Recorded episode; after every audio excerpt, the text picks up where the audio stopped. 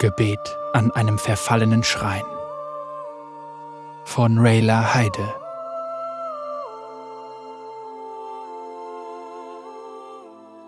Rin stolperte über eine Wurzel und konnte einen Sturz gerade noch verhindern. Seine Großtante, die ein paar Schritte vor ihm lief, drehte sich nach ihm um. Bin ich, alte Frau, etwa zu schnell für dich? Haha, kicherte sie.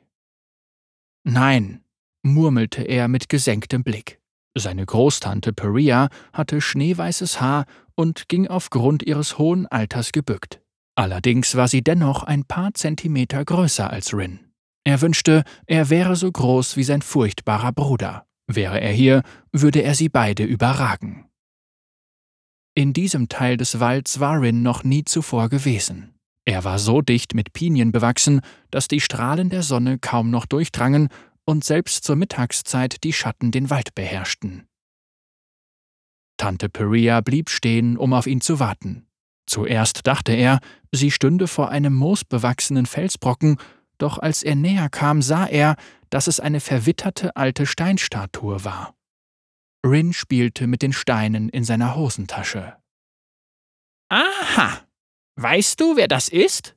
fragte Tante Peria. Ähm, vielleicht irgendeine Adelige aus der Stadt? riet Rin. Aber nein! lachte Tante Peria. Für viele war sie nur ein Schatten und ein Mythos. Man nannte sie die Verschleierte. Tante Peria hob ihre Laterne, um die Statue genauer betrachten zu können. Der linke Arm fehlte ab der Schulter, aber die rechte Hand schien ihnen mit einer einladenden Geste den Weg zu weisen. Über ihrem Haupt befanden sich die von Ranken überwucherten Überreste eines filigran gemeißelten Schleiers. Aus ihren Schultern ragten zerklüftete Stümpfe, brüchig und verwittert. Rin sah, dass eine Hälfte ihres Gesichts stark abgebröckelt war, und er schauderte. Die besser erhaltene Hälfte war ebenfalls kein schöner Anblick. Das Auge war mit Flecken übersät, und ihr Gesichtsausdruck wirkte angewidert, als würde sie gleich einen Schluck saure Milch ausspucken. Gefällt sie dir nicht? Tante Peria schmunzelte. Da bist du nicht der Einzige. Sie ist nicht gerade beliebt, aber sie weiß alles über Rache. Rin riss die Augen auf. Er war sich sicher, dass er sehr vorsichtig gewesen war. Ja, ja, ich habe die Steine in deiner Tasche klackern hören, sagte Tante Peria. Ich weiß, dass du es deinem Bruder heimzahlen willst, aber er wollte dich nicht verletzen, musst du wissen. Er hat mir die stumpfe Seite seiner Axt ins Auge gerammt, schrie Rin. Was glaubst du, hatte er denn sonst vor? Müsste nicht er derjenige sein, dem eine Lektion erteilt wird? Er wollte dir nur zeigen, wo du Holz hacken sollst. Du weißt, dass er dich nie absichtlich verletzen würde, sagte Tante Peria. Er hat selbst ein blaues Auge verdient, und wenn du ihm eins verpasst, welche Lektion lernt er dann daraus, hm? Rins Antwort würde Tante Peria bestimmt nicht gefallen, deshalb schwieg er lieber. Keine Antwort? Dann erzähle ich dir jetzt eine Geschichte, sagte Tante Peria. Hör gut zu. Rin setzte sich vor der Statue auf den Boden. Seufzend stützte er den Kopf auf die Hände. Vor langer Zeit, in den tiefsten, dunkelsten Wäldern, wo die Bäume so dicht beieinander wachsen, dass weder Himmel noch Sterne zu sehen waren, lebte die Verschleierte in völliger Abgeschiedenheit. Nicht viele hatten je mit ihr gesprochen, aber die Leute glaubten, dass sie älter als die Zeit und klüger und weiser als jeder andere im Land war. Wann immer sie einen Streit nicht selbst schlichten konnten, kamen sie zu ihr um ein endgültiges Urteil, weise Worte, die Absolution zu erhalten und gelegentlich auch eine Bestrafung. Aber sie ließen dabei Vorsicht walten, denn sie war gleichwohl für ihre harten Lektionen bekannt. Eines Tages kamen ein Kleriker und sein ungezogener Schüler in den Wald, um die Verschleierte aufzusuchen. Der Schüler hatte den Alten aus Wut mit einem Weihrauchgefäß geschlagen. Das Gesicht des Klerikers war von hässlichen Brandnarben entstellt, die der glimmende Weihrauch hinterlassen hatte. Der Schüler war sich seiner Schuld bewusst und war bereit, Buße zu tun. Die beiden waren einen Tag und eine Nacht lang unterwegs gewesen, bis sie die Verschleierte gefunden hatten. Sie betraten eine mit Kerzenlicht beleuchtete Höhle. Von der Decke tropfte Wasser und an den Wänden waren geheimnisvolle Tränke aufgereiht. Es stank nach Graberde und Moos. Überall auf dem Boden lagen rabenschwarze Federn. Ohne ein Geräusch trat eine Gestalt aus den Schatten hervor, um sie zu empfangen. Die Verschleierte. Ihr Gesicht war hinter ihrem schwarzen Schleier kaum zu erkennen, doch ihre schaurig violetten Augen leuchteten durch ihn hindurch. Sie stand barfuß auf dem kalten Steinboden. Während der Schüler den Grund seines Besuchs erklärte, starrte sie ihn ununterbrochen an. Es war also kein Unfall, sprach die Verschleierte schließlich. Ihre selten gehörte Stimme stach ihn wie Dornen. Du hast vorsätzlich und aus Überzeugung gehandelt, und dennoch plagt dich dein Gewissen, weil du deinen Meister verletzt hast. Ja, ich möchte für meine Sünden Buße tun, damit ich diese Schuldgefühle loswerde, sagte er. Aus Schuldgefühlen kann das Herz viel lernen. Warum hast du deinen Meister geschlagen? fragte sie. Aus Wut. Ich war im Unrecht, sagte der Schüler. Vielleicht. Was war der Auslöser für deine Wut? fragte die Verschleierte. Der Schüler sah zu seinem Meister und senkte dann den Blick.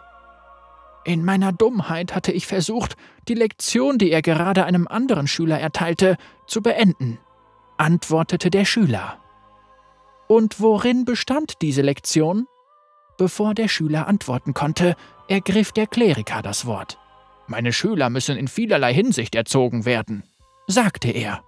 Ich bringe ihnen Manieren, Geduld und Selbstbeherrschung bei, notfalls auch mit der Peitsche. Diese Lektionen bereiten mir kein Vergnügen. Sie sind meine heilige Pflicht. Die Verschleierte blickte den Kleriker prüfend an. Hinter dem Schleier schienen ihn ihre Augen zu durchbohren. Und ob sie dir Vergnügen bereiten, erwiderte sie. Ich flehe euch an, sag, vernarbter Meister, haben deine Lektionen irgendeinen Nutzen für deine Schüler? Oder bestrafst du sie, um dich an ihrem Schmerz zu ergötzen? fragte die Verschleierte. Nein, unterbrach sie der Schüler. Bestimmt nicht. Er mag uns doch. Der Kleriker hob die Hand und schlug den Jungen. Ich brauche keinen verlogenen Bengel, der mich verteidigt, zischte er, das vernarbte Gesicht vor Wut verzerrt. Die Verschleierte streckte die Hand aus und kettete den Kleriker mit ihrem dunklen Feuer an sich. Die Fesseln funkelten in immateriellem violetten Licht, doch der Kleriker schaffte es nicht, sich loszureißen. Du bist zu mir gekommen, damit ich einen anderen bestrafe, zischte sie. Deine eigenen Sünden ignorierst du aber. Dein krankhafter Stolz schwillt an, wenn sie zu dir zurückkommen, Kleriker. Da du dich weigerst, in dich zu gehen, werde ich dich die Schmerzen spüren lassen, die du verursacht hast. Über die Ketten, die sie miteinander verbanden, zwang die Verschleierte ihn, all die Scham, das Leid und die Verlassenheit, die er seinen Schülern zugefügt hatte, am eigenen Leib zu spüren. Die unendlich schwere Last, die plötzlich auf seine Seele drückte, ließ für einen Augenblick sein Herz stillstehen. Der Kleriker fiel auf die Knie und erstarrte vor bitterer Pein, als schattenhafte Flammen sein Fleisch versenkten. Hört auf, bitte! schrie der Schüler. Bitte bestraft mich an seiner Stelle. Er hat genug gelitten. Du verteidigst ihn immer noch, sagte die Verschleierte. Der Schuft muss noch eine ganze Menge lernen, bevor er die Gnade des Todes erfahren darf. Er muss den Schmerz, den er anderen zugefügt hat, selbst erleiden, auf dass er nie wieder jemanden verletzt. Du bist zu mir gekommen, damit ich mich der Sache annehme. Und nun hast du die Konsequenzen dafür zu tragen. Der Schüler traute sich tagelang nicht in sein Kloster zurück, doch als Hunger und Erschöpfung ihn übermannten, vergaß er seine Angst vor der Peitsche seines Meisters. Bei ihrem Wiedersehen war der Kleriker wie ausgewechselt. Der einst grausame und gefühllose Alte war geduldig und sanftmütig geworden. Die Verbrennungen in seinem Gesicht waren immer noch deutlich sichtbar, doch die Lektion der Verschleierten hatte viel tiefere Spuren bei ihm hinterlassen.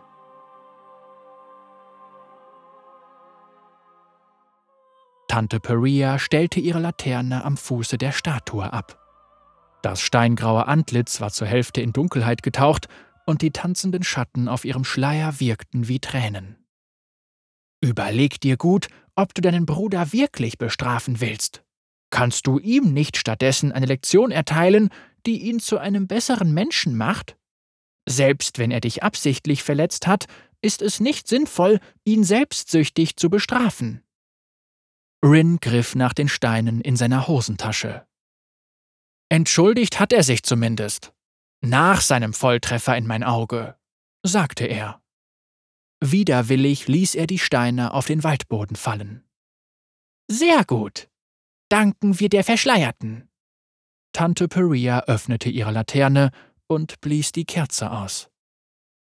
Denk immer daran, Rache ist ein Akt des Stolzes, jemanden eines Besseren belehren ist dagegen selbstlos, sagte sie. Vergiss das nicht, ich werde dich beobachten. Ha! Und die Verschleierte vielleicht auch. Rin sah zu, wie der Rauch um das leere steinerne Auge der Statue tanzte und sie in Schatten hüllte. Als er sich umdrehte, hatte sich Tante Peria bereits auf den Weg zurück ins Dorf gemacht. Rin eilte ihr hinterher.